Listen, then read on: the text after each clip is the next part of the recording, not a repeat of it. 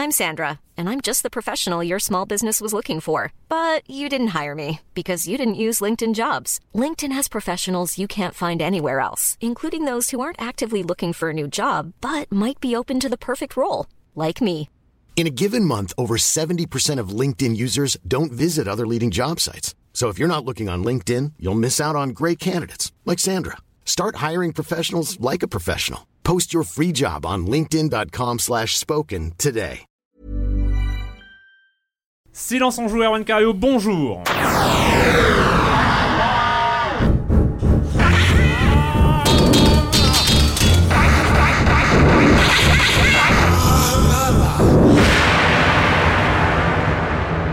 Au programme cette semaine, on va parler de Broforce, de Child of Light, Monsieur Fall, la minute culturelle, et enfin on terminera sur Tomodachi Life, le jeu bizarre de Nintendo. Peut dire ça dès à présent, je pense que je ne spoilerai pas grand chose.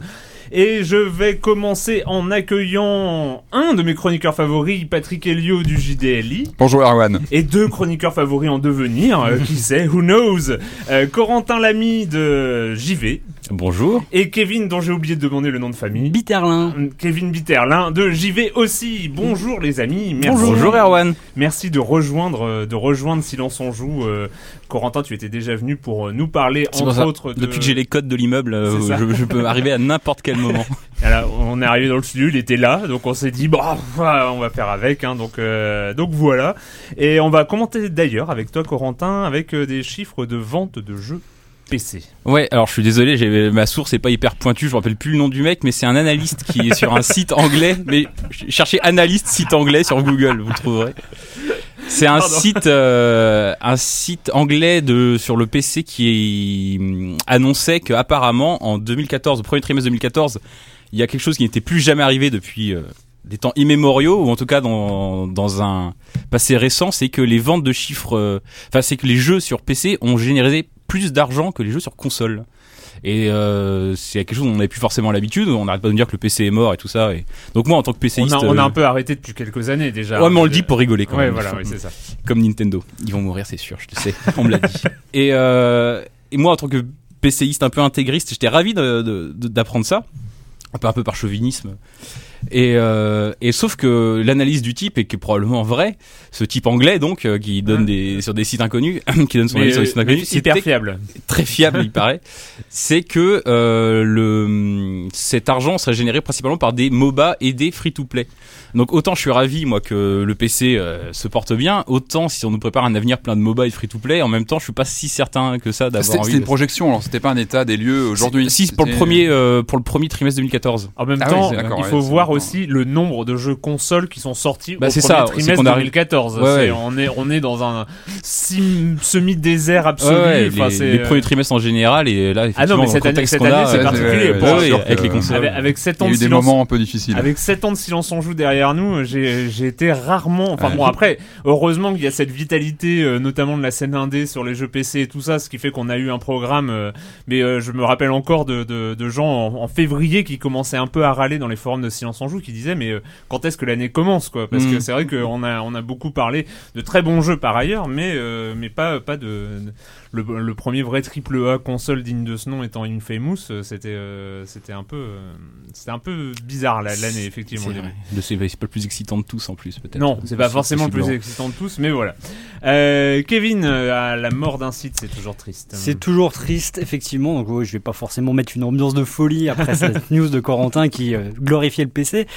Euh, ouais, donc le, le- le site qui s'appelle, euh, on peut même dire qu'il s'appelait malheureusement euh, jvn.com. Donc, euh, moi, ça m'attriste cette disparition déjà parce que j'y ai un peu bossé, mais surtout parce que euh, c'était fait par des, gens qui envisageaient l'actualité du jeu vidéo assez autrement par rapport à ce qui se fait sur le, web français. Et malheureusement, cette fin qui, semblait inéluctable depuis un moment, euh, parce que ça faisait quasiment un an que les, journalistes euh, étaient, bénévoles et tentaient euh, coûte que coûte de, redresser la barre et de, trouver des investisseurs. Finalement, donc ils ont, ils ont fini par renoncer.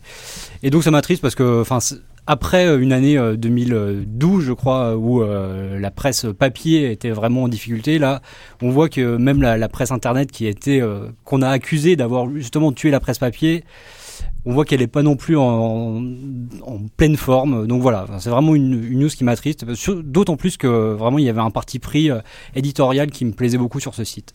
Donc voilà. Mais c'est vrai que ça fait un, ouais, à peu près un an qu'on sait que ça va pas super bien de leur côté, quoi. Non, il y avait plein de raisons qui ont, Ouais. qui ont conduit à, à cette situation, mais malgré tout, euh, le fait de, de baisser le rideau, ça rend la, la chose euh, définitive et, et inéluctable, et donc bon, voilà, c'est un peu triste. Patrick, euh, Ouais. Patrick, Amiga, Patrick Amiga. Amstrad aussi. Oui, Amstrad, alors oui, oui, voilà. c'est- je- maintenant, je vais voilà, me focaliser sur les news euh, du, du passé, hein, donc euh, les news rétro, parce que c'est important d'en parler. C'est pour ça que c'est Euh, important de faire un podcast hebdomadaire, tu vois, pour, suivre un peu. Non, la- mais alors, ce qui est intéressant, c'est que c'est de la news d'aujourd'hui. hein. Attention, Ouais. je fais pas du, du, du rétro euh, journalisme, bien que ça serait intéressant aussi. Non, non, une des, des belles histoires qui sont tombées cette semaine, euh, bah, ça, c'est une très belle histoire parce que rappelez-vous un des grands chantres de l'Amiga lorsqu'il est arrivé en 85. Rappelez-vous. C'était, oui, oui, on, on l'a tous vécu, hein, ou presque tous autour de la table. Andy Warhol était au- à l'avant-poste lorsque vrai, lorsque l'Amiga est sorti. Il a- je me rappelle, euh, vous tapez sur Google, vous faites une recherche Andy Warhol Amiga, vous allez voir des vidéos où le monsieur fait des, des- des démonstrations avec sa tablette graphique et il montre ce que l'Amiga avait dans, dans le ventre. C'était très impressionnant et euh, voilà. Et l'artiste était vraiment penché sur euh, sur la bécane. Et euh, et puis voilà, les années passent, les années passent, hein, et, euh, et des, euh, des des mordus de l'Amiga se disent mais mais que sont devenues les créations d'Andy Warhol? Qu'est-ce que c'est devenu? Il a fait des choses, ça a dû être sauvegardé. Il faut qu'on cherche. Donc des recherches ont été faites euh, donc euh, au musée Andy Warhol pour retrouver des traces de ce qu'il avait pu euh, créer. Et là, des disquettes Amiga ont été retrouvées. Alors il y a toute une histoire. Je crois que ça mériterait un film hein, parce que c'était vraiment vraiment une, une recherche au trésor. Visiblement, il y a eu des difficultés pour lire les formats. Les disquettes ont été donc voilà, il faut retrouver un Amiga qui fonctionne, etc. C'est pas toujours euh, forcément évident. Euh, finalement, des fichiers ont été détectés sur ces disquettes, mais qui n'étaient pas lisibles tout de suite. C'était pas des formats, c'était des formats un peu exotiques. Et puis finalement, en s'adossant à des spécialistes, euh, des techniciens de l'Amiga, et, et oui, il y en a, euh, on a fini par retrouver 28 euh, images digitales jamais re- revues depuis, signées euh, Andy Warhol, qu'il avait créé donc via son Amiga de l'époque et sa, fameuse tablette graphique. Je crois. Alors j'ai noté qu'il y avait 11 des images qui étaient carrément signées Andy Warhol. Donc je vous laisse imaginer quand même l'impact que ça a de retrouver des créations de Warhol complètement inédites qui étaient complètement passées sur un autre format et qui sont maintenant euh, voilà remises, euh, qui sont sorties de, de de cette boîte de disquettes qui dormait je ne sais où au fond d'un musée. Donc c'est- une belle histoire. Et alors maintenant on attend de voir ce que vont devenir ces euh, ces, ces images. J'espère qu'elles vont être réutilisées. On peut en voir hein, certaines sur sur vous faites pareil une recherche Warhol Amiga. Il y a des, des choses qui ont été publiées. Et il y a des montages vidéo avec des, des images digitalisées, ce que permettait l'Amiga. C'est pas sur ST qu'on aurait vu toutes ces choses-là, il faut, faut le dire. Ah, voilà, c'est sur l'Amiga que ça, ça se passait. En tout cas, des belles choses à découvrir. Et voilà, ça laisse euh, Une guerre d'actualité un, qui résonne dans le cœur des joueurs. je un- pense. un beau message, en tout cas, sur la pérennité de ces choses-là.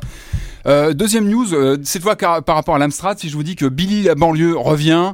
Voilà, alors là, voilà, je sais que ça va concerner 5% de nos auditeurs. 95% vont même pas savoir ce que c'est, mais les 5% qui vont entendre ce nom vont avoir des flashs parce que c'était un de ces jeux emblématiques de l'Amstrad, hein, euh, Billy la banlieue.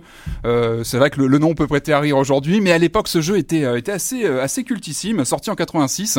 Alors, il était amusant parce qu'on jouait à un blouson noir, bah oui, en 86, hein, c'était ça. Donc, on reportait le, le métro de Paris, et puis c'était amusant parce qu'on rencontrait des personnages et on pouvait jouer à des bandes d'arcade. Il y avait un côté mise en abîme des jeux d'arcade dans le jeu en lui-même. C'était vraiment un jeu à, jeu, à jouer assez rigolo.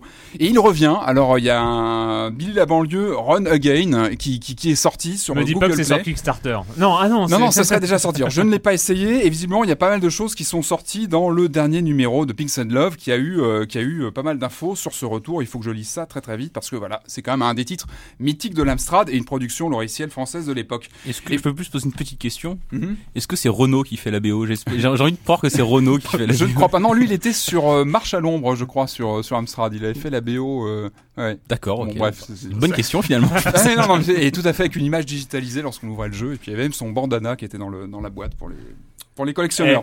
Euh, et on, on va finir sur une news, sur un documentaire euh, sur le rétro gaming. Alors non, je ne vais pas vous parler des cartouches Atari 2600 qui sont sorties du désert. On a vu ça partout. Ça, on a voilà. Ouais, mais t'es gentil, on va en parler quand même. Hein.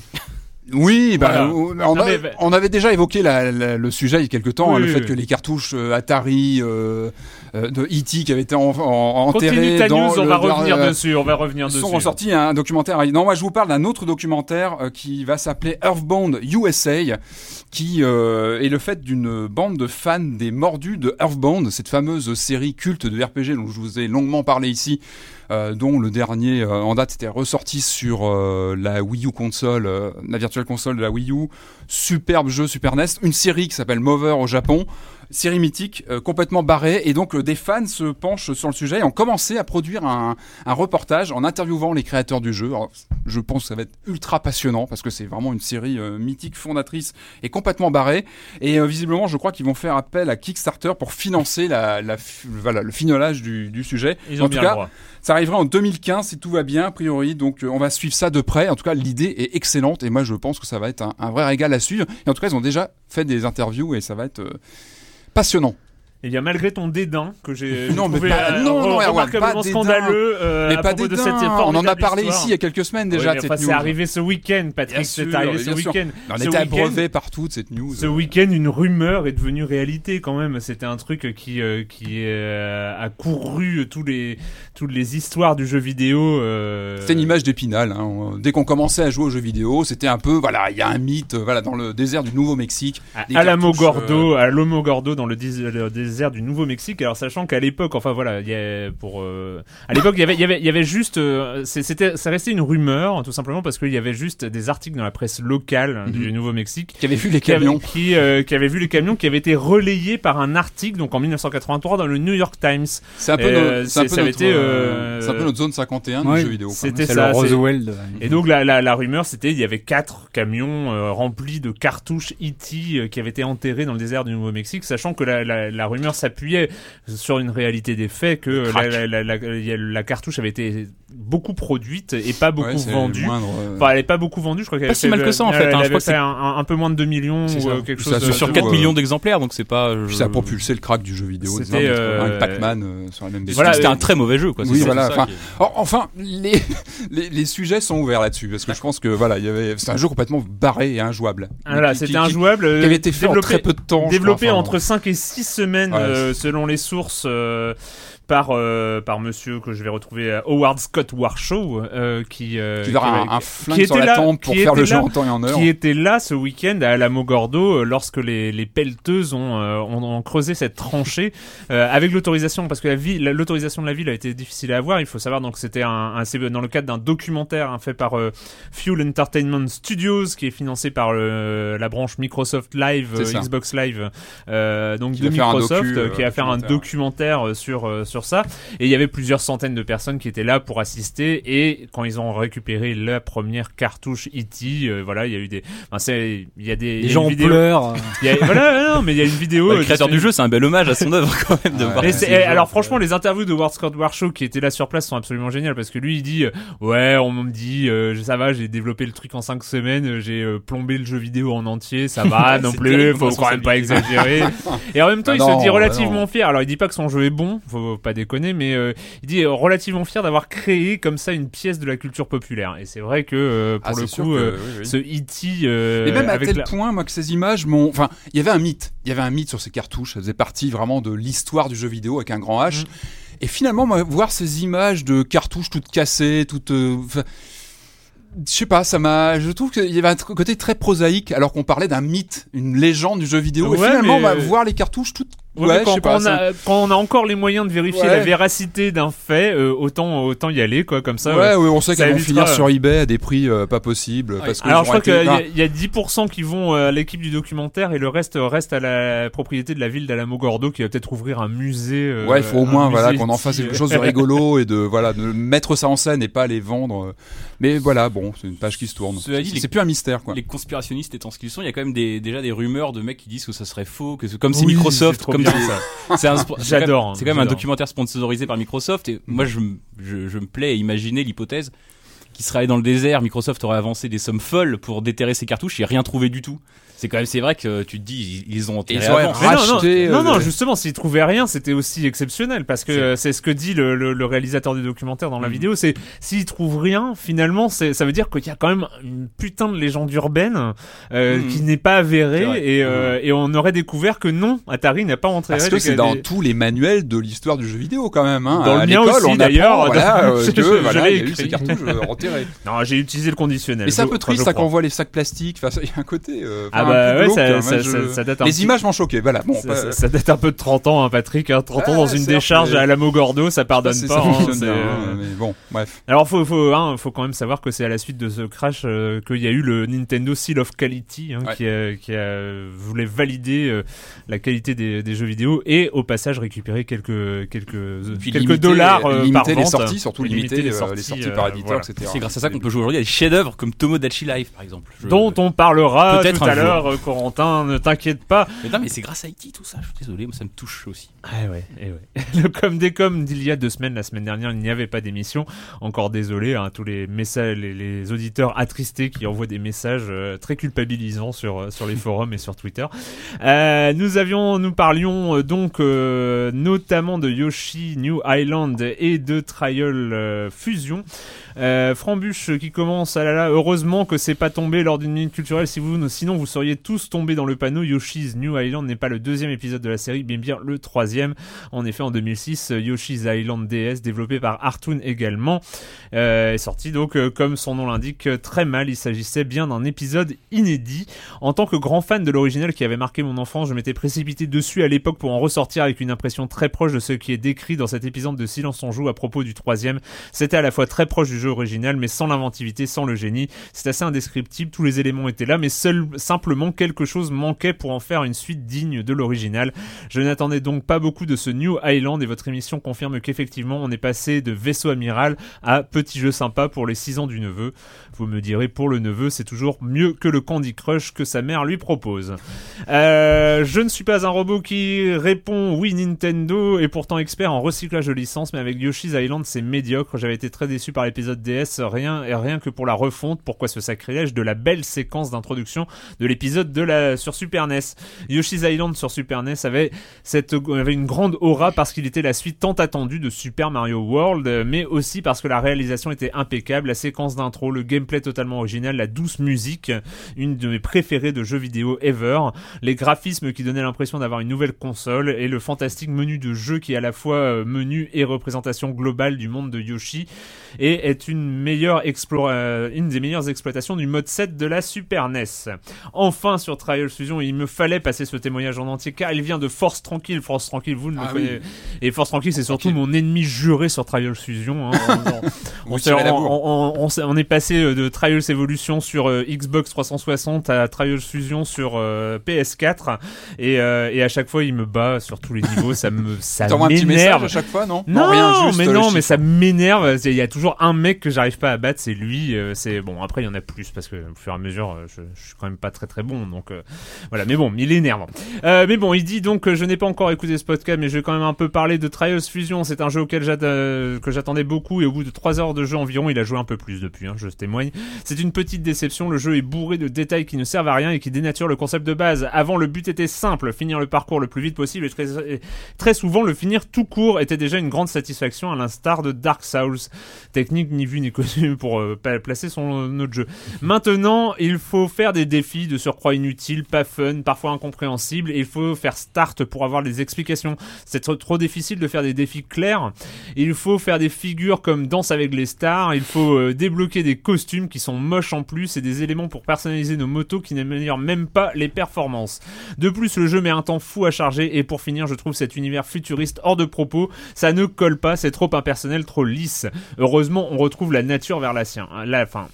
Euh, il y a ouais. un petit côté kitsch euh, à l'univers Ouais. futuriste qui est pas pour me déplaire. Moi, Mais moi j'aime bien mais- cette radicalité du point de vue. Euh, Ah ah oui, le c'est- quad c'est juste là, c'est plus puissant et plus lourd. Tu mets une moto plus puissante et on a le même résultat. Non, en fait, je vais continuer sur les mauvais points. Je suis trop chaud. Comme d'habitude, Ubisoft nous impose des tutos. C'est vraiment hallucinant qu'on ne puisse pas zapper les entraînements. On ne peut même pas zapper la voix qui parle. Et à chaque fois, on doit l'écouter jusqu'à la fin. J'ai envie de rajouter là un bordel parce que je trouve qu'il aurait dû écrire bordel parce que c'est une faute de goût là quand même. Ouais, ouais, franchement. Youplay par-ci, Youplay par-là, c'est un peu chiant aussi. Et puis la difficulté est extrêmement mal dosée. Durant au moins la moitié du jeu, je fais que des sans fautes. Et je termine devant Erwan aussi. Ouais, bon, ça va, tu aurais pu éviter de le dire au public. Bon, de toute façon, je l'ai déjà dit. Euh, sauf pour le mini-jeu Interdiction se pencher. Euh, soudain, je passe de 0 à une dizaine, voire plus. En tout cas, j'ai l'impression que les précédents opus étaient plus fun et plus techniques. Et le prix aussi qui a augmenté alors qu'on n'a pas de mode online. Bref, j'ai changé d'avis. Ce n'est plus une petite déception, mais une grosse déception. Bon, il a continué à jouer. Hein. Après avoir écrit ce message, je peux le Un témoigner. message, mais auquel j'adhère complètement. D'accord. Chaque point était plus vrai que le précédent. C'était incroyable. D'accord, Je suis totalement d'accord avec ce que- tout ce que vient de dire Force Tranquille. Ouais, et ben moi je continue quand même à jouer je m'amuse Ah bah pas beaucoup, moi. euh. Ah non moi, moi, moi, au bout de 3 heures, j'ai pas persisté, j'ai arrêté. Ah, Ah ouais. non, mais quand même, il y a des niveaux. euh, Enfin, moi, j'en suis quand même à certains niveaux. que je J'essaye de battre mon, mon record et mon record se situe à 180 fautes. euh, Donc, pour finir un niveau. hein, donc, euh, voilà. C'est, euh, c'était. Bon, je suis persévérant quand même hein, en ce qui concerne. euh, en ce qui concerne euh, Trials Fusion. Voilà, c'était le com des com de la semaine dernière. Et on va passer à un jeu que Patrick attendait depuis euh, déjà une éternité. Je pense que tu as peut-être attendu toute ta vie en fait. ce, jeu, c'est c'est ça. Il y a Blood Dragon et peut-être celui-là. c'est Broforce.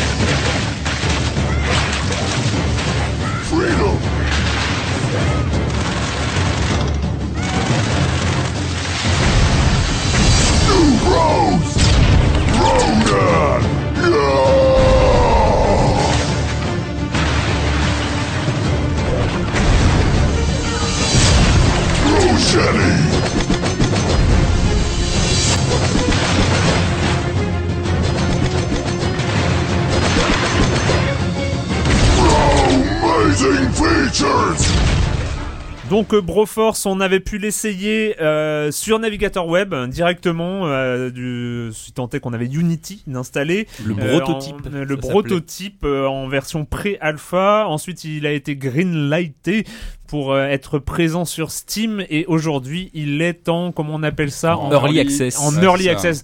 Il faut, il faut du vocabulaire maintenant, je vous jure. On Il peut est- dire accès anticipé en Ah, français. on peut dire merci, merci. Il est en accès anticipé sur euh, Steam et Vapeur, euh, on peut dire vapeur aussi en français. Non, Ok. s'il te plaît, s'il te plaît. Euh, et donc euh, voilà, Broforce, euh, jeu, jeu, jeu absolument subtil, hein, comme on a pu l'entendre, Tout en finesse. tout en finesse. Euh, bah Patrick, allez, explique-nous. Alors ce que comment ça a Broforce. commencé? Moi c'est l'ami Qui m'envoie, l'ami Red qu'on connaît bien euh, à Silence on joue, qui m'envoie un, un- un warning, il faut que tu essayes ce truc là. Bon, ok, donc j'essaye. Et là j'ai complètement sombré. J'ai Ouais. complètement sombré parce que euh, parce que Broforce c'est vraiment un fantasme de, de gamin des années 80. Enfin il y a un côté euh, complètement assumé. Euh, alors tout d'abord déjà la promesse, c'est que voilà, on est dans un jeu de, de, de on va dire de plateforme action où en gros le pitch c'est qu'on va euh, contrôler tous les héros des années 80. Alors là à côté euh, Expandable c'est vraiment c'est vraiment ridicule. Et 90. Ouais, il y a 80 que- 90 effectivement parce qu'on a aussi du Blade, on a bon, on a du du du, du Stallone euh, Du Neo. Rambo, on a du euh, du Commando enfin du Schwarzenegger côté euh, Commando ou millésime euh, Terminator 2, on a du Die Hard euh, etc. Enfin on a vraiment j'avais noté on a du Kurt Russell, du du enfin voilà, on a Il y a du- Ripley, il y a du Robocop parce que on- voilà, ils ont tous un nom Robocop, euh, euh, Rambo, euh, bon voilà, c'est- une orgie de personnages. Donc déjà il y a cette promesse euh, plutôt sympathique parce que c'est fait c'est fait en pixel art en, en pixel mais c'est vraiment bien fichu, c'est-à-dire qu'en quelques pixels on reconnaît vraiment ces personnages et ils ont chacun leur leur, euh, leur propriété avec des armes différentes et euh, vraiment des, des, des, des gameplays différents, notamment par les armes, mais aussi par exemple, je, je, je notais le, le, le Rambo de Terminator 2, il a cette grosse sulfateuse du film et Mm. du coup il recule tout le temps. Donc ça, ça joue sans le gameplay. Alors ça c'est le premier, les cinq premières minutes, on se régale à découvrir les personnages. Je me dis, mais c'est quoi ce jeu de fou? L'écran fourmille d'action dans tous les sens. Sachant qu'en plus les décors sont destructibles complètement. Alors voilà, alors c'est là, alors exactement. C'est là où en quelques minutes on se rend compte qu'il se passe un truc. Parce que non seulement il y a ce côté rigolo, euh, clin d'œil années 80, mais il n'y a pas que ça, ça. Quand on commence à gratter le jeu, il est beaucoup plus riche que, que ce côté clin d'œil euh, rétro, parce qu'on se rend compte qu'il est, qu'il mixe pas mal de. Enfin moi j'ai retrouvé plusieurs jeux que j'avais connus au fil des années dans le côté plateforme survitaminé et, pas si facile. C'est facile au début et très vite il faut s'accrocher. Alors, moi j'ai- tout de suite reconnu, mais, mais j'ai retrouvé le côté un peu Rick Dangerous dans le côté euh, maniement assez rapide, euh, assez précis où il faut vite réagir. On a un côté Red Faction, comme tu disais, avec euh, ces environnements complètement destructibles. On peut faire euh, s'effondrer des parties de, de, décors, mais aussi creuser son propre passage sous une base, ou et jouer avec la physique. La physique est assez importante, c'est-à-dire qu'on peut avoir un- une tourelle au-dessus de nous qui nous ennuie. Hop, on va on va creuser un trou à coups de, de, mitrailleuse sous le, sous, le, sous le plancher pour faire tomber le. le- Enfin, c'est c'est quand même assez hallucinant. Et puis il y a même un côté boulder dash dans ce côté, euh, dans cet aspect euh, gestion de la physique. Boulder Dash, tu veux dire il y a des diamants dans la terre? Alors pas des diamants, Ah. bien que euh, on trouve des choses dans le jeu. Non, moi j'ai vraiment retrouvé des, des réflexes de boulder dash parce qu'on a ce- cette gestion euh, de, du fait de creuser sous les sous les sous les, les constructions et de devoir s'écarter lorsque on Ah a oui. un effondrement d'un- d'une base ou de, de- on peut se faire tuer par une caisse qui tombe de hauteur quoi par Ouais. exemple. Et c'est c'est vraiment bien fichu. Il y a ces différentes euh, influences qui se marient. Enfin c'est un jeu complètement hallucinant. Puis il y a une action mais mais non-stop. Ça, ça pète dans tous les sens et c'est un c'est un vrai festival quoi. C'est Corentin, Bah, tout ça est très vrai et c'est encore plus vrai quand tu joues en coop parce que le, Alors le là, jeu, oui. le jeu est jouable en coop à 4 en local ou en, ou en multi en ligne et à 4 ça devient juste complètement bah j'allais dire illisible mais euh, ça sonne pas bien comme ça illisible. On a l'impression que c'est un défaut et c'en est un. Mais sauf que en fait c'est c'est de là d'où vient le fun aussi quoi. Quand tu t'as un mec qui joue John McClane l'autre qui joue Indiana Jones un troisième qui est Exactement, Ripley ouais, le quatrième c'est- Rambo. Même on va dire qu'il va y avoir même deux deux deux Stallone il y a, il y a tu- t'as deux Oui, tu peux personnages deux, Stallone oui, oui, tu peux avoir des, des quand t'as deux. Stallone et deux Schwarzenegger à l'écran déjà tu sais qu'il va se passer quelque chose.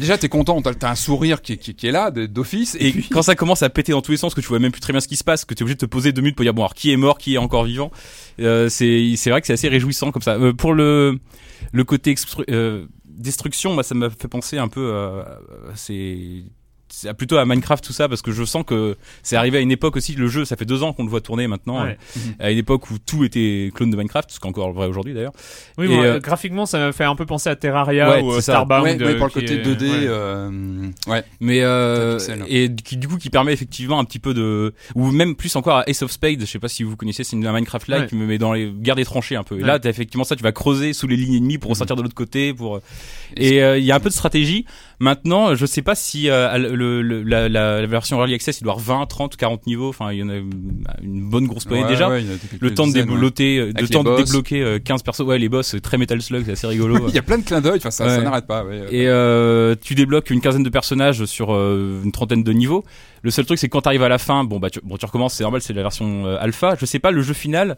Euh, comment dire la carotte c'est vraiment débloquer des nouveaux persos quoi là je sais pas dans le jeu final j'es- j'espère qu'il va y avoir plus de persos que ça parce qu'il y a un moment donné où tu vas peut-être un peu tourner en rond quand même quoi. même Ouais, si c'est effectivement rigolo en multi Il y a un vrai ça, côté mais- collectionniste. Moi, j'avais l'impression d'avoir une nouvelle figurine, comme quand Ouais. j'avais 8 ans, que j'avais un nouveau personnage, enfin, qu'on ajoute à sa collection et qu'on peut utiliser, etc. Ouais, j'espère qu'ils vont aller encore plus loin effectivement qu'il y aura encore plus de persos quoi mais là est-ce qu'on n'a pas un peu fait le tour des persos Là, ils ont fait le tour des persos les plus emblématiques des années 80-90. Mais après, il y a toujours des choses à, il y a même. MacGyver quoi c'est dire s'ils ont un peu raclé quand même les, Ils sont allés très loin.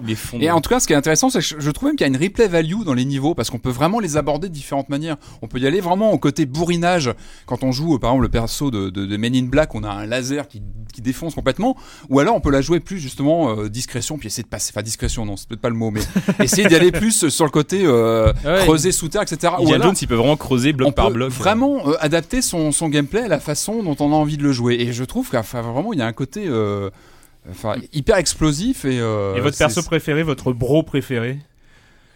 Euh, moi j'aime bien euh, Bro in Black, euh, Will Smith, Ouais, qui Will est pareil, Smith, qui a un, qui a un flingue laser, euh, ultra qui- puissant, ouais, qui est un peu flingue, cheaté, ouais. mais du coup il a un gros recul aussi, comme dans le film, et c'est assez marrant à jouer. Euh, le Terminator aussi, pareil, qui a un énorme recul, mais c'est assez T2, marrant. ouais, tu peux même te projeter en fait en Terminator tirant, 2, quand tu tires derrière, tu te projettes comme ça. On tu- apprend à le gérer en fait, à contrecarrer le recul éventuel et sinon le John McClane est très équilibré Ouais. en fait. Il est il- voilà, il est assez. euh, Alors moi quand j'avais joué à la, à la version euh, pré-alpha, en, en fait on, on, choi- on choisissait pas forcément un perso au début du jeu. tu les C'est-à-dire on les libère Ouais. dans, dans le niveau et donc on incarne euh, différents personnages euh, au fur et à mesure du niveau avant d'arriver au bout au bout du niveau. C'est toujours comme ça. en C'est fait. toujours Ouais. comme ça, ouais. Ils sont pas toujours bien appropriés d'ailleurs. Il y a des fois où il y a des persos qui sont moins euh, ajustés pour tel ou tel euh, tel ou tel niveau. Parce qu'il y a des niveaux qui sont très en altitude où en fait où on passe son temps à monter, à monter en hauteur. Où là, bon, bah, un perso que du recul, c'est pas Ouais. forcément l'idéal, par exemple. Et du coup, c'est un peu la euh, guerre quand tu libères quelqu'un, parce que le mec qui a MacGyver, il veut libérer le mec et le changer, parce que personne veut MacGyver, c'est nul le MacGyver. Et donc du coup, tout le C'est monde quoi se... son arme, euh, C'est MacGyver la dynamite, il balance de la dynamite. Ou alors, chaque perso a une Ah, arme lui, il est spéciale. casse- ouais, il est hyper casse-gueule. Chaque perso a une arme spéciale et MacGyver son arme spéciale c'est une dinde fourrée à la dynamite. Donc ça, il y a Ouais, effectivement c'est il y a un petit twist. C'est vrai hein, que c'est pas, c'est pas très pratique, ouais. C'est pas très pratique.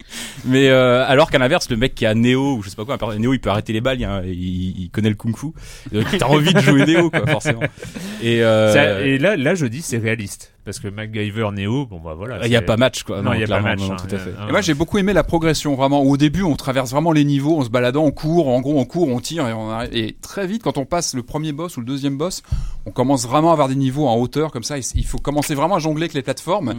Et ça devient, voilà, le challenge devient plus, plus costaud. Et là, le jeu vraiment devient Il y a un plus- côté time attack comme ça où tu vas essayer de faire le meilleur score possible. T'as Aussi, des ouais. leaderboards, il te compare, euh, il te dit à la fin si t'as eu, si t'es meilleur ou, ou moins bon que les autres joueurs. Euh, et il y a une version qui est dans la, la version early access et un mode de jeu qui a pas dans la version pré-alpha auquel t'as joué. C'est euh, c'est un tu en fait t'as la possibilité de créer tes propres niveaux et de les partager avec les joueurs et t'as Ah. des niveaux qu'on bon pour l'instant ils sont pas tous très bons mais ils ont oh, rien à voir avec le, le jeu de base quoi des fois tu te retrouves dans des complexes scientifiques souterrains euh, qui, qui changent complètement Avec parce que sinon, des bombes nucléaires entassées l'une sur l'autre. Ouais, il y a euh, ouais, beaucoup d'explosifs en général. Mais le jeu de base, c'est que de- dans la jungle ou en ville. Et euh, en fait, les joueurs s'amusent à détourner un peu le code du truc. Comme tu peux creuser, explorer, il y a un petit côté aventure. Je pense que que les joueurs euh, vont peut-être s'approprier. Maintenant, je sais pas si. euh, Ah, c'est le genre de c'est le genre de titre effectivement qui peut générer euh, du contenu. Ouais, euh, ouais, je pense, ouais. Ça a l'air assez simple en plus, a priori, le, le, je me suis pas risqué parce que je ne sais même pas faire de Lego déjà. Donc, mais euh, Ça, ça avait pas l'air euh, Ouais, moi, quand, compliqué, quand, quand je vois qu'il y a même des gens qui font des niveaux sur Trials, euh, Evolution ou Fusion, Ouais, alors que l'éditeur de niveau, je sais pas si vous vous êtes penché sur l'éditeur de niveau, c'est une tannée. Enfin, faut vraiment avoir euh, son diplôme 3ds Max ou un truc euh, pas loin pour euh, pour faire des niveaux, quoi. Enfin, c'est vraiment compliqué, quoi. C'est, c'est, euh, alors que bon, un truc en 2D comme ça, euh, ça peut être, euh, ça peut être plus marrant, c'est vrai. En tout cas, Broforce, donc premier jeu d'un studio euh, d'Afrique du Sud, Free Lives, à suivre de près. Je pense que ces gens-là, il va falloir voir. euh, Et, euh, et on suite. connaît déjà la date où ce sera plus. euh, cet été normalement, ouais. version. euh, Version définitive cet été, c'est en euh, 14 euros, quelque chose Ouais, dans le genre. alentours. 11 euros sur le Humble Store, c'est un petit peu moins cher. Ah. Petite astuce que je vous donne. Et pas de DRM, euh, si, y a des Si si, c'est Steam quand même, mais C'est tu peux acheter le code pour 3 euros Ah oui, d'accord. euh, bah, c'est l'heure de passer euh, côté Ubi et Child of Light.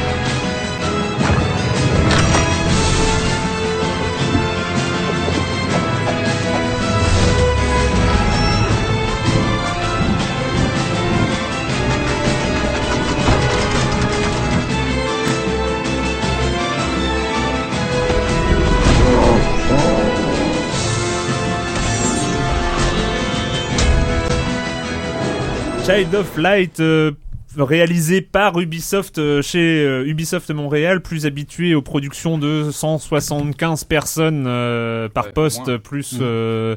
Plus le même euh, niveau marketing que cette équipe euh, réduite euh, gérée par le réalisateur de Far Cry 3, si je ne m'abuse, qui décide d'aller voir sur des jeux un peu un peu moins avec un peu moins d'ampleur, en tout cas budgétaire avec ce projet qui était voilà présenté marketé côté Ubisoft comme étant le jeu indépendant à l'intérieur de la grosse structure Ubisoft, ce qui n'a pas empêché de faire hurler comme ça les euh, les, tenants un peu de la, scène indé, mais euh, mais voilà, le résultat le résultat est là, on a eu Child of Light entre les mains, on y a joué. Et euh, qu'est-ce que vous en avez pensé Kevin par exemple? Alors moi j'ai beaucoup aimé, effectivement dès les premiers visuels on se rendait compte qu'il y avait quand même quelque chose, une patte artistique qui moi me plaisait, à la fois des influences Disney avec un côté Alice au Pays des Merveilles et en même temps très Miyazaki. Euh, moi, j'ai rencontré donc le réalisateur qui s'appelle euh, Patrick Plourde et effectivement, c'est un habitué des grosses prods. Il a fait Far Cry, euh, il a bossé sur euh, trois ou quatre Assassin's Creed et sur des des Rainbow Six avant. Et moi il m'a dit on est toujours jaloux de ce qu'on n'a pas. Et ce que ça voulait dire c'est que il, avait vu euh, Journée et il avait envie d'être Genova Chen. Est-ce qu'on est-ce qu'on peut le blâmer d'avoir envie d'être Genova Chen? Je pense pas. Donc toute cette question euh, indé pas indé il a fait ça avec avec euh, 30 personnes effectivement il avait plus de moyens qu'une petite structure mais il s'est Sachant mis... que 30 personnes, on n'est plus dans la prod. euh, non, voilà, indé, on n'est hein, pas dans le voilà. mec qui fait ça dans son garage, mais euh, il a quand même réuni une petite équipe Ouais. avec essentiellement euh, des, des dessinateurs et des, et des artistes à partir du moteur euh, Ubi, UbiArt, hein. UbiArt, exactement.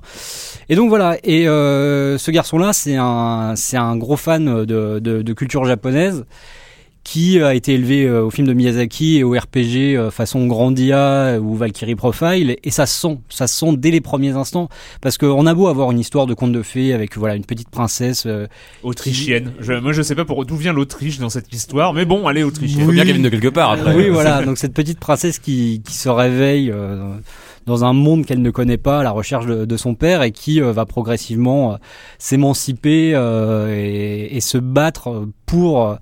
Pour euh, ben voilà la quête à la base c'est retrouver son père et on comprend en seconde lecture que voilà il y a une question de passage de rite de passage à l'âge adulte etc et, et ça se fait via des combats au tour par tour, donc euh, hérité complètement de Grandia 2 pour le coup, avec une gestion euh, très maligne de, donc, euh, de, de chaque tour et de, de l'interruption, ce qui consiste, si on frappe un ennemi au moment opportun, on l'empêche d'agir, etc. Donc tout ça, c'est des mécaniques qu'on n'avait plus du tout l'habitude de voir, euh, en tout cas dans les grosses productions et encore moins dans des productions occidentales.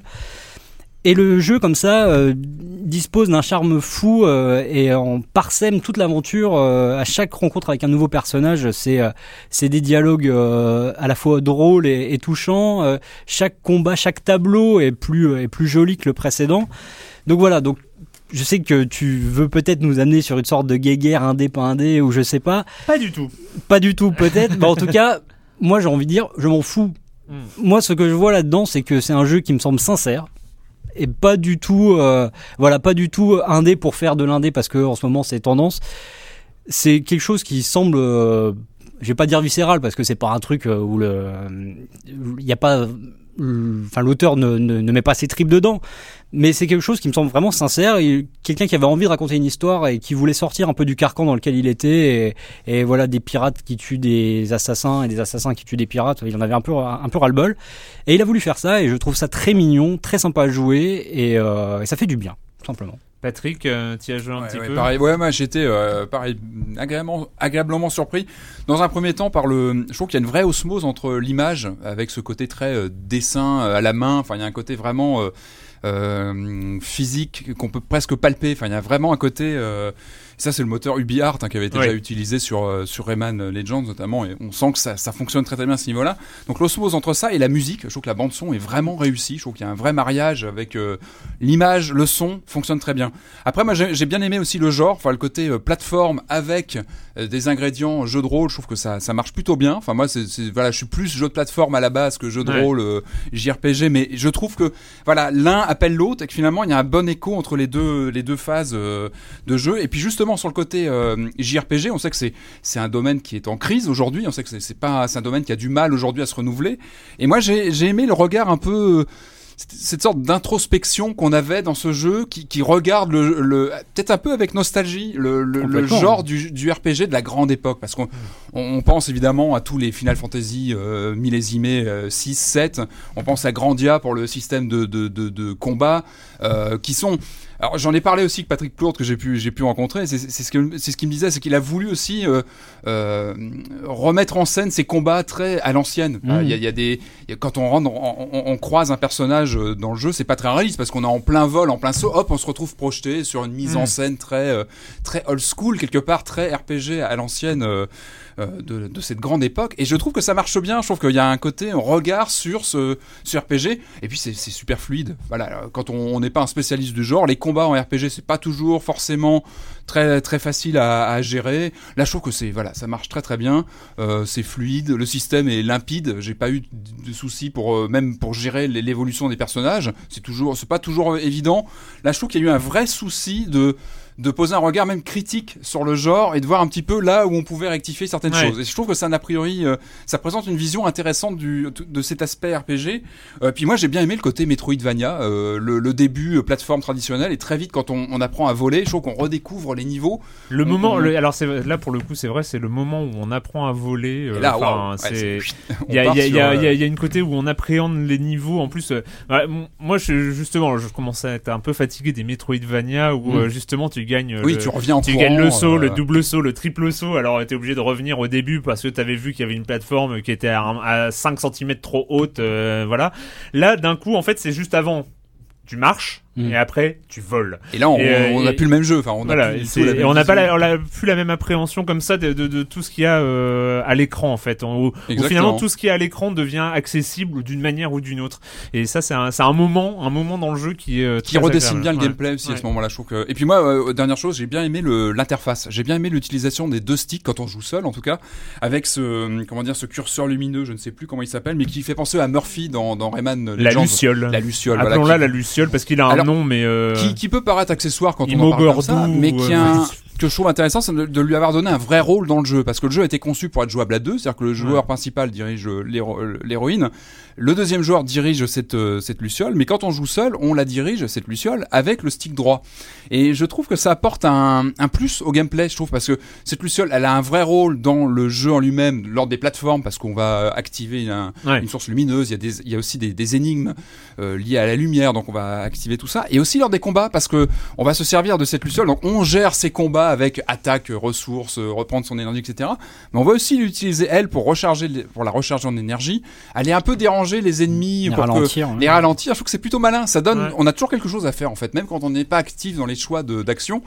Voilà, je trouve que c'est aussi un élément bien pensé. Puis H2, évidemment, ça permet de, de, de, de visiter le jeu à deux en simultané et c'est toujours, euh, c'est toujours sympa, je trouve.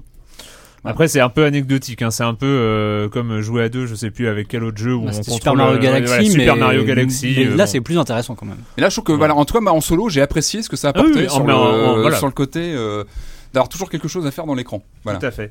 Euh, ouais, bah moi, en- euh, comment dire, je, je, je, je suis à peu près d'accord avec tout ce qui a été dit. Je voulais quand même revenir sur. euh, je sais, enfin après sur la qualité d'écriture des dialogues qui m'ont en fait parce qu'ils me rime, font rire. hein. C'est euh, c'est en rime, mais c'est pas de la rime, c'est pas de la poésie qui se prend la tête. Genre on va faire de la poésie pour euh, pour faire de l'art, pour faire machin. C'est c'est de la poésie euh, structurée, enfin qui qui qui qui aussi fait rire. Enfin voilà, il y a, y a c'est plein d'humour. C'est se moque d'ailleurs de ça quand un perso ne fait pas de. et à chaque fois qu'Arlequin parle, moi je, Voilà. je, enfin c'est la Il est personne, repris, la, la, la nana qui est déguisée en. Arlequin, je, je me rappelle plus son nom, mais euh, qui se gourde de rimes à chaque fois et qui se fait reprendre parce y a une Et c'est, vrai que c'est des moments qui sont euh, qui sont assez agréables et euh, et voilà qui donnent un, une sorte de recul par rapport à euh, à, à- à la, le, le côté un peu euh, grave du du conte initiatique de la petite fille qui se retrouve perdue dans un monde qu'elle ne connaît pas.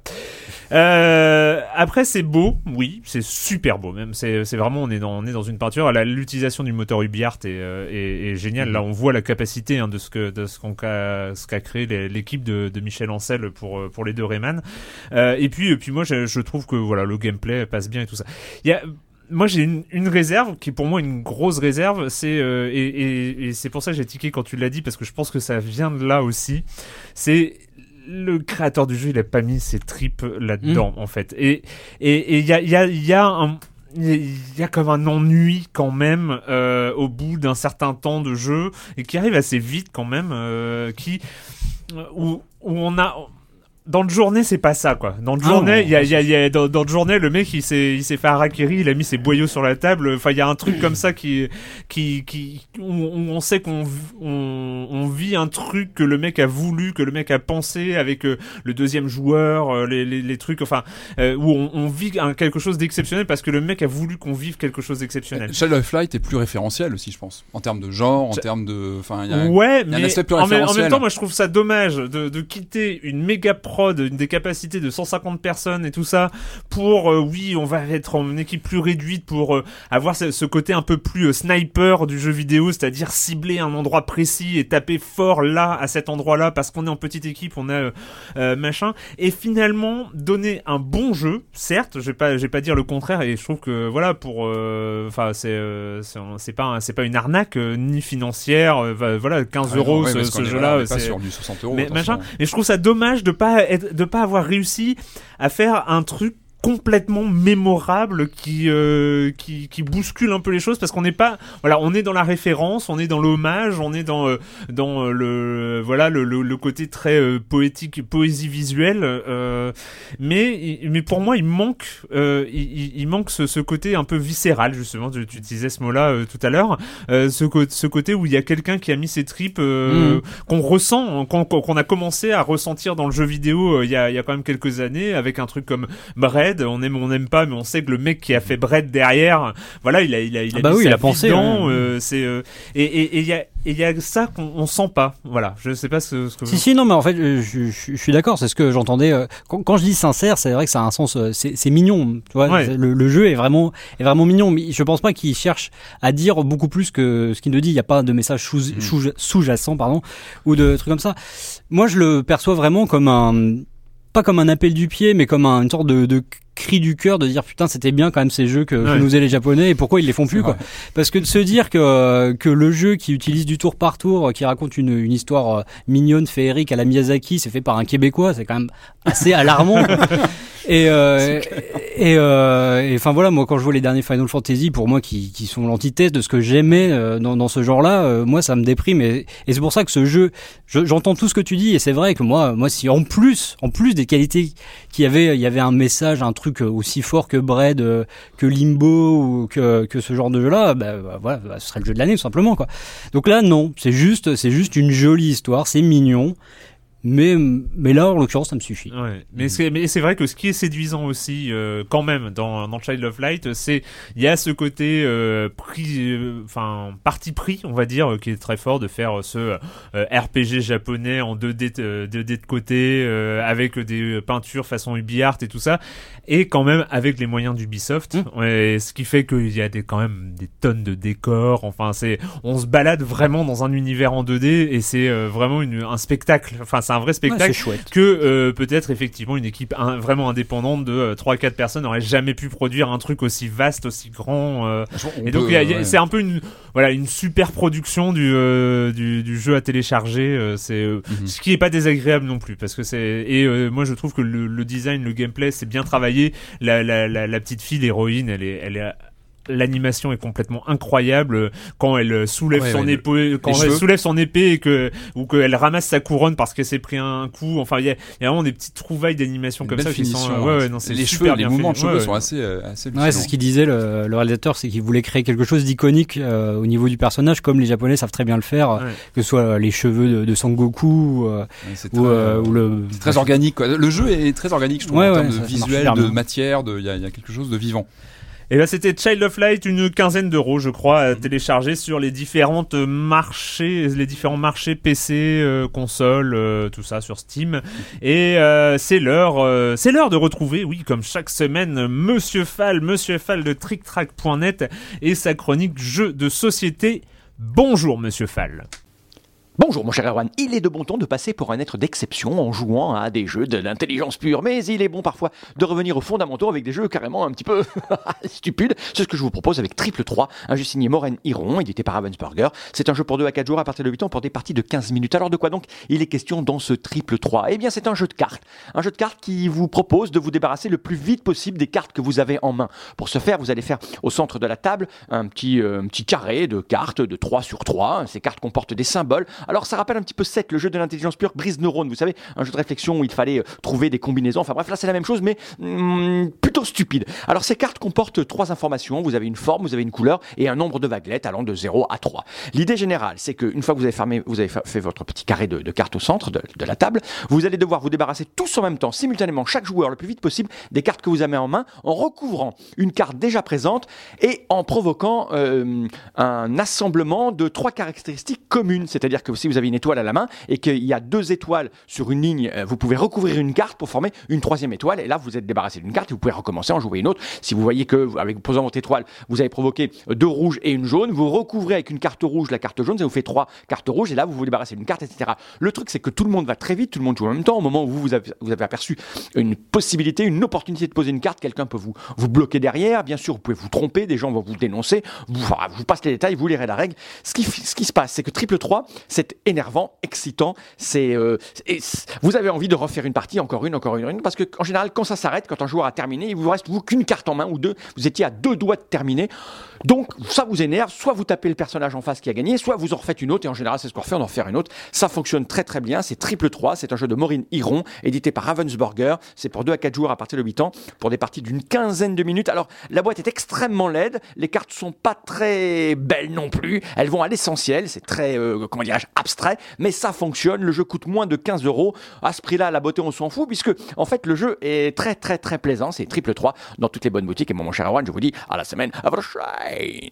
À la semaine prochaine, Monsieur Fall, Monsieur Fall de TrickTrack.net et TrickTrack.tv qui a été relooké ces ces derniers jours. Vous allez voir à quoi ressemble le formidable web TV du jeu de plateau. Euh, et c'est l'heure de la minute culturelle. J'espère que vous êtes prêts. Euh, la minute culturelle proposée cette semaine par Cinec euh, et qui est une minute culturelle euh, thématique car cette semaine c'est la fête des travailleurs. Euh, inutile de le rappeler ce 1er mai euh, c'est la lutte finale tout ça comprenons et demain. Euh, bref et donc du coup pour ce thème il s'agit de deviner quels étaient les premiers métiers des personnages de jeux vidéo. Et donc Des vous- personnages des auteurs? Des des personnages. personnages, des personnages, et donc je vous donne un nom de personnage et vous me de- de- devez me donner son métier, son premier métier en tout cas défini parce qu'il peut changer en cours de jeu, mais son métier original. Alors euh, Jade, Beyond Good and Evil, Journaliste. Photographe. photographe reporter, euh, donc vous avez tous les deux raison. hein. C'est formidable. Ouais, je compte les points On va aujourd'hui. dans sa hein, carte de presse quand même, je pense. Et c'est quoi son deuxième métier du coup? Euh, Aventurière. Aventurière, d'accord. Ouais, elle- et, et elle tenait à moitié une crèche ou un truc comme ça. Enfin, il y avait des, des- Ouais. des petits gamins, euh, machin. Euh, Aéris. Euh, jardinière. Marchande de fleurs Ouais. dans le secteur de Midgar. Allez, je t'accorde le Ouais, point. hein, on, on a, on a la bonne thématique. Gordon Freeman. Ingénieur. Scientifique, j'aurais Ouais. dit, mais. Pas plus de précision. euh, chercheur en physique quantique au sein de l'entreprise Black Mesa. Mauvais Scientifique, chercheur. hein. Il est très mauvais. Il cherche avec un pied de biche, c'est pas forcément comme ça qu'on trouve. Ouais, ouais. Alors, euh, alors le doctorat de Gordon Freeman s'intitule Observation of Einstein-Podolsky-Rosen Entanglement on, on Supraquantum. Ouais, Voilà, je normal. pense que son diplôme, il a pas eu, il a acheté. Euh, ah oui, il y avait le reste de la Structure of Induction, enfin bref. Euh, bref, Cave Johnson dans Portal 2. Bah. Industriel. Oui, non, mais ils vendaient quoi? Ils, ils fabriquaient quoi peut-être? Non, c'est Ouais, pas ça. ouais. PDG d'une entreprise de vente et réparation de rideaux de douche Ah euh, j'avais- Aperture Pictures euh, qu'il fonda lui-même.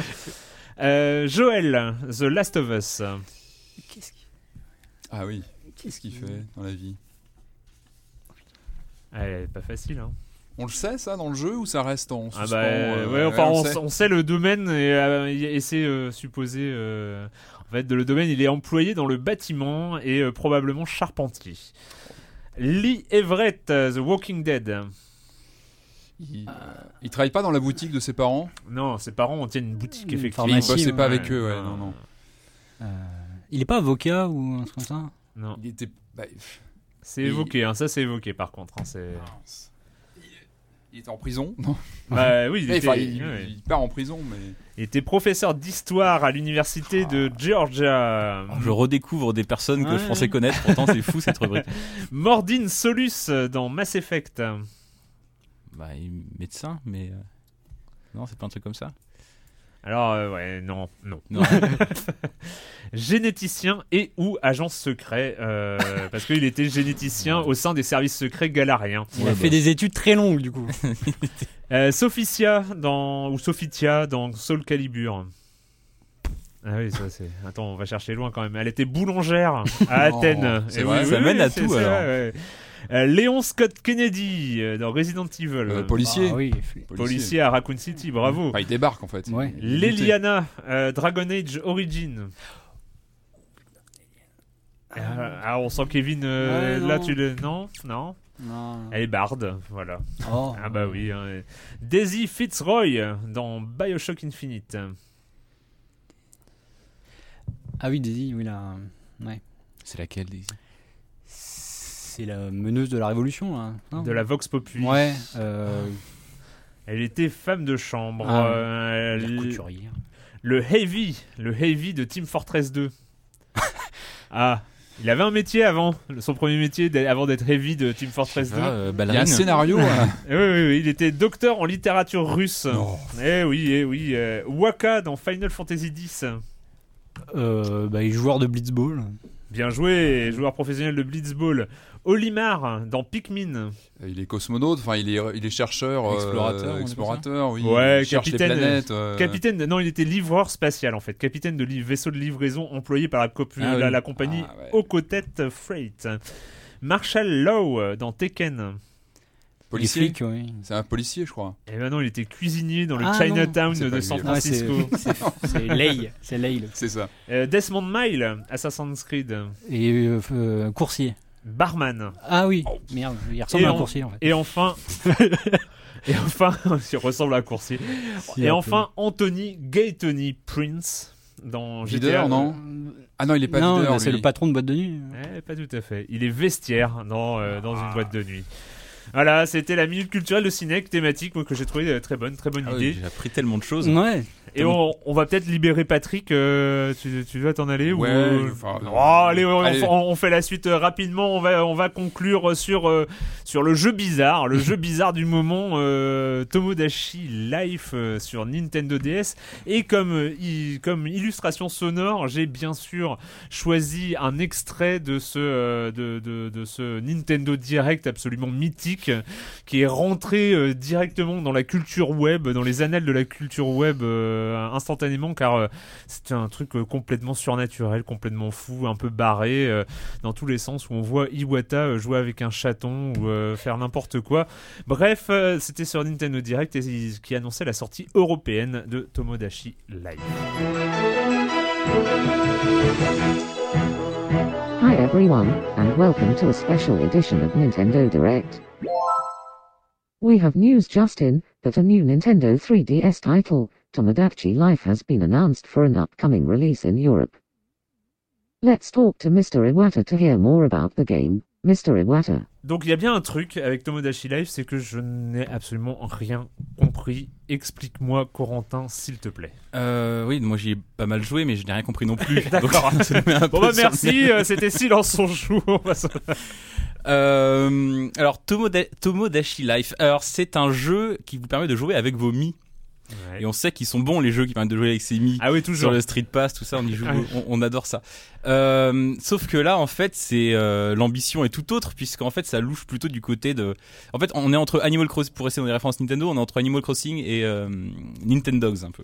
C'est-à-dire que il y a le côté village de personnages euh, comme ça dans Animal Crossing et t'as un côté comme dans Nintendogs où en fait tu passes plus ton plus de temps par rapport aux Sims par exemple, tu vas passer plus de temps à gratouiller le ventre de tes personnages qu'à euh, leur faire faire un métier quoi. Là on est, on est- on est- c'est- en fait c'est bourré de mini-jeux idiots. Tu mets euh, t'as un, immeuble. Soyons concrets. T'as un immeuble et Bah dans chaque là, oui, dans chaque immeuble, tu vas mettre tes petits mi, euh, des personnages que tu rencontres euh, en street passant ou que tu vas dessiner toi-même. Et euh, dès lors, tu vas pouvoir aller les voir et euh, satisfaire leurs besoins. Ils ont faim, ils ont soif, ils ont envie de prendre un bain. Ils ont là. Et tu vas pas contrôler un seul personnage. Non non non, tu, Ah oui. tu, tu es une sorte de gardien d'immeuble magique. D'accord. Comme tous les gardiens d'immeuble d'ailleurs, ils sont un petit peu magiques. Euh, et donc, tu satisfais leurs besoins qui sont au départ assez primaires et puis après qui se complexifient et ça se complexifie d'autant plus quand tes personnages commencent à vouloir se rencontrer entre eux. Et donc tu as par exemple, euh, imaginons dans ma DS, j'aurais euh, Kevin qui dit oh j'ai envie d'être ami avec Erwan, comment fais-je pour être, pour devenir ami avec Erwan? Alors tu lui donnes des petits conseils, tu lui dis euh, sois poli avec lui ou fais le rire ou des choses comme ça. Et donc ça paraît un peu vain comme ça. Ouais. Et je n'osais pas le dire, mais oui. Ça paraît un petit peu vain, mais ce qui est extraordinaire, c'est que c'est complètement idiot. C'est-à-dire que tu peux aussi arriver dans l'appartement de tes personnages et cliquer- ils sont en train de dormir, tu cliques dessus et t'arrives dans des rêves complètement surréalistes avec des gens en train de faire des processions autour des boîtes de dates. Parce que pourquoi pas, des boîtes de dates après tout, c'est pas une religion plus. Ça a l'air très bien. Mais oui, c'est très bien. Et, et, euh, Et c'est- là où tu peux croiser des gens qui euh, tournent autour d'une Virtua Boy. C'est ça. euh, comme, Oui, oui, par comme, exemple, euh, oui. Déjà, c'est une Virtual Boy. hein. Peut-être encore plus idiot que les dates Pour le coup. Euh, et donc, c'est- mais c'est euh, c'est aussi un jeu qui rappelle. euh, c'est encore une référence qui va faire envie, je pense. Qui rappelle un peu le jeu à la Farmville ou ce genre de choses. En Ouais. fait, tu passes énormément de temps à farmer, à aller voir les gens pour satisfaire. Ils ont besoin de toi tout le temps, de toute façon. D'accord. Moi là, j'ouvre ma, j'ouvre ma DS maintenant. Je sais que je vais avoir 10 mecs qui vont me dire, 3DS. ah, viens me, euh, 3DS. de 3DS, pardon, qui vont me dire, viens me gratter le ventre ou viens me, me, me nourrir. Comment résister à un tel appel? Je vais vous dire. Et donc tu vas euh, passer ton temps à satisfaire leurs besoins. Ils vont gagner de l'expérience au fur et à mesure, et au fur et à mesure que leur expérience va grandir, que leurs relations vont s'enrichir, euh, il va y avoir de plus en plus de mini-jeux idiots, de trucs comme ça. Et c'est un jeu où il n'y a pas de finalité. C'est comme euh, Animal Crossing. C'est un jeu J'ai joue- l'impression que ça s'adresse exactement au même public. Euh, ouais, euh, à ceci près qu'Animal Crossing est un jeu extrêmement premier degré, quoi. C'est euh, Ouais. une sorte de Sims kawaii, quoi. Ouais. Là, t'as t'as quand même une sorte de dimension, un humour complètement débile que que je soupçonne vaguement avec ma méconnaissance complètement de, de l'humour japonais euh, venir un peu quand même de là. C'est-à-dire que c'est c'est d'une absurdité totale. C'est du quatrième degré, je pense. Quoi. Ouais. Après, on, on arrête de compter, quoi. Et euh, mais moi, ça me, écoute, ça me fait rire malgré tout. On rigole pas mal à la rédac avec euh, notre maquettiste ici. Bon, Kevin rigole moins. C'est pour ça que je me tourne un peu, tu vois, quand je parle, Ouais. parce que je sais que Kevin déteste absolument tout ce genre de choses. Parce que on peut aussi complètement détester. Ça peut être tout ce qu'on peut détester dans le jeu vidéo, au sens où c'est effectivement complètement vain. Il y a pas un but du jeu. Il y a pas de. Il y a, c'est un jeu qui a rien à raconter Il n'y a pas de défi, Il y a n'y pas de. un gameplay qui est plus proche de WarioWare que de Ouais. que de que que, que d'un véritable jeu entre guillemets. Mais euh, voilà, c'est un jeu, euh, c'est un jeu pour complétistes. Encore une fois, où tu vas essayer d'avoir tous les objets, tu vas essayer de rajouter tes amis dans ta console pour pouvoir voir comment ils vont interagir entre eux. En plus, tu peux leur adresser. Je parle de mini-jeu, mais t'as aussi le côté. Euh, en fait, tous tes personnages ont une personnalité et tu, c'est complètement niais ce que je veux dire, mais tu vas pouvoir les mettre dans des sortes de détecteurs de de compatibilité, tu vois. Tu mets deux personnages ensemble, ils vont dire, oh, ces deux personnages-là Ouais, sont mais là, compatibles à j'ai- j'ai- 78%. On a, on a commencé à voir les images débarquer sur Twitter, c'est terrible, quoi. Enfin, c'est. Je- ouais, ouais. Ouais, je pense que je pense qu'il y a des gens qui qui, qui, qui adorent ça. C'est un peu ce que tu ce que je soupçonne que les gens cool faisaient dans la cour de récréation quand ils avaient- quand- dans la cour de récréation quand, quand, quand on avait 12 ans quoi. C'est-à-dire ils disent ah, il y a des classements des, des personnages les plus populaires et je pense qu'on essaye de je pense que les gens qui jouent à ça essayent de, de retrouver des sensations qu'ils n'ont pas connues toi quand ils aussi, étaient tu 12 ans. étais un geek pas cool. euh, Ouais. c'est ça. Ouais, ouais, moi, je- effectivement, je lisais Douglas Adams sur un banc au fond de la cour. Donc voilà, c'est ma revanche sur Douglas Adams. si. Le, le- le destin tragique qui finit toujours à devenir rédacteur de jeux vidéo. Hein, Ah bah, ils, ont tous, ils ont tous fini comme ça, effectivement. Bon d'accord, bah Tomodachi, d'accord, ça m'a permis de comprendre un peu mieux en que ce n'est pas forcément pour moi euh, parce que enfin si en fait euh, moi je- j'ai joué comme en fait j'y joue euh, j'y joue 4 5 heures et après je décroche en fait c'est c'est c'est- encourageant que la Virtual Boy soit mise en scène. C'est-à-dire qu'on- on commence à assimiler. euh, Enfin voilà. Ah Toi, bah, toi, toi, t'as- t'as- Il a t'as fallu des- du enfin, temps, quoi. Patrick, arrête de réagir à des hashtags euh, comme ça, euh, ça, ça c'est- débarque. Ça, ça titille quand même. Euh, Non, mais c'est fort que Nintendo la, mise en, la mette en scène. C'est rare quand et même. toi, et toi euh, Nintendo met un Amiga dans un de ces jeux débiles. Ah, tu- je crois pas. tu- Je pense que ça, sort. ça m'étonnerait, mais. euh, Ah, on Ah, la. Virtual Elle est lourde de symboles, donc euh, Oui. je trouve que c'est- bien qu'elle euh, Oui, rejaillisse comme ça. Mais-. Je pense que c'est plutôt plus varié qu'un Animal Crossing où tu dis que tu décroches au bout de 3 heures. Euh, euh, bon, j'ai pas faudrait y jouer à plus long terme, mais je suis pas sûr d'avoir ce courage-là. Mais en tout cas, à court terme, tu déjà tu aperçois qu'il y a plus de. En fait, la faiblesse d'Animal Crossing, c'est que c'est un jeu qui a un vrai gameplay de Ouais. gestion. Ouais. On va le dire vite, mais il y a un gameplay de gestion. Et par contre, c'est ultra répétitif et euh, tu, tu te retrouves au bout de deux jours à faire les mêmes choses en boucle. Là, t'es en permanence, rele- l'intérêt est relancé. À l'inverse, il y a, pas du tout de gestion, mais euh, il y a en permanence des mini-jeux. C'est vraiment un, vraiment jeu de mini-jeux. D'accord. Ah bah je, je jetterai un œil alors euh, à Tomodachi Life sur Nintendo 3DS. C'est fini cette semaine avec le jeu vidéo et la question rituelle à laquelle vous n'allez pas échapper, messieurs. Corentin regarde derrière lui. Il a, il a un truc, il a un truc, il a trouvé il stressait depuis le début de l'émission. Avec quand vous ne jouez pas, vous faites quoi, Corentin? Alors, j'ai fini par trouver un truc que j'ai vu effectivement ces dernières semaines. J'ai vu un film de 2009 que je ne peux ne pas que je peux ne pas vous conseiller. Donc j'ai vu Clones, un film avec Bruce Willis. Ah, c'est pas bon ça. C'est le seul truc culturel que j'ai fait ces derniers mois, donc voilà, je Pas vous le bien. dis. Oh.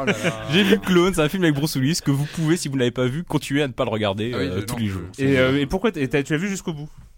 Je, oui, je crois, oui. Mais en, en fait, en fait, j'ai un, j'ai un vrai problème, c'est que je l'ai vu jusqu'au bout et jusqu'à la dernière minute, je me suis dit, mais je crois que j'ai déjà vu ce film-là et j'étais incapable et je sais toujours pas aujourd'hui si j'ai vu deux ou une fois ce film-là. Et moi, je l'ai vu, je crois que je l'ai oublié en fait. Je Bah, bah, trop, je sais euh, précisément ce qui ouais. m'est Mais Je crois arrivé. qu'on l'oublie, on peut le revoir après. C'est la, c'est toute la magie de ce film, toute la puissance en fait de pas, la métaphore. Patrick, euh, Euh, moi j'ai revu un classique cette semaine, Wargame de John Badham de 83, et il m'a plus terrifié que jamais. Je sais, pense que voilà, c'est peut-être l'air du temps aujourd'hui. Snowden, tout ça. Euh, je sais, enfin, j'ai trouvé plus d'actualité que jamais. Peut-être pas au niveau de l'informatique, hein, on a un petit peu évolué à ce niveau-là. Moi, j'ai que- toujours rêvé d'avoir un Mais- modem où je, bran- où je, où je poserais un vieux combiné de téléphone, Ah bah tu oui, sais. mais ça, c'est, mais- euh, mais tu non, peux, mais c'est un choix de vie après. Ouais, euh. en tout cas, voilà, le film est toujours d'actualité. Ils sont, ils sont pas outre le- la techno qui a vieilli, le, le sujet lui est toujours passionnant. Euh, Kevin, Alors quand je ne joue pas à Hearthstone, euh, je regarde en ce moment la série euh, The Newsroom que j'ai découvert euh, il y a une semaine et où, que j'ai où j'ai quasiment rattrapé mon retard. suis en mode binge-watching de Voilà, Newsroom. et c'est une série qui me fascine autant qu'elle me débecte. Et C'est assez particulier, mais pourtant je continue de la regarder. Je, elle me fascine parce que c'est écrit par Sorkin et c'est passionnant. Tout- tous les dialogues sont plus passionnants les uns que les autres. Et elle m'insupporte par son idéologie une sorte d'idéalisme journalistique complètement mièvre qui me saoule au plus haut point, mais je m'accroche et c'est pas si mal. Ben, c'est déjà, c'est déjà pas mal pour les fans de Sorkin. A priori, c'est un incontournable. Et euh, pour ma part, j'ai vu enfin euh, un truc qu'on m'avait conseillé depuis assez longtemps, The Snowpiercer, euh, vu le transpersonnage adaptation de la bande dessinée euh, du même nom, et, euh, et qui est assez étonnant. Je ne savais pas du tout à quoi m'attendre. Je n'avais pas lu la BD, et, euh, et pour le coup, l'histoire de ce train, je- je- quand j'avais lu le pitch, je trouvais ça complètement débile. Genre, euh, l'humanité est rayée de la carte euh, à, cause d'une nouvelle période glaciaire qu'elle a elle-même euh, en- en- engendrée, et euh, les derniers survivants roulent dans un train. Et là, tu te dis, mais pourquoi, quoi? Et en fait, Il y a plus de guerre. en même temps, Ils font ce qu'ils Et- veulent. hein, mais- et, et le, et le film part sur ce principe, c'est que euh, vu que ça c'est comme ça, t'as pas le choix. Soit tu acceptes ce truc que les, sur, les derniers survivants de l'humanité roulent dans un train, et à ce moment-là tu peux profiter du film qui est pas mal, qui joue sur le huis clos finalement parce que tout euh, se passe dans ce train, sur les symboles euh, de, de, de- de- des classes, les classes sociales, celles qui sont à l'avant, à l'arrière du train. Enfin, il y a pas mal de choses, de, de grandes. Il faut avaler la pilule quoi. au faut début, ça, ouais. Si t'acceptes le, le, le, le, le principe de départ, c'est bon. Euh, tu peux profiter et finalement le film est plutôt pas mal. Ça, ça se regarde euh, même très bien. Avec donc, une euh, structure un très jeu vidéo, je trouve. euh, Oui, progression ah niveau par niveau avec limite des boss et des trucs. euh, c'est- c'est- J'aime beaucoup le film. Moi, je suis, je suis très déçu parce que j'hésitais. En fait, je me rappelle un soir où j'hésitais entre regarder Snowpiercer et Clones. et j'ai choisi Clones. C'est vrai. Mais j'ai vu des meilleures critiques. Je sais pas qui sont les gens qui écrivent les critiques de ces choses. Enfin bon, bref. Bien joué Corentin. Euh, ben voilà, c'est fini et nous on se retrouve très bientôt euh, pour parler de jeux vidéo ici même. Ciao.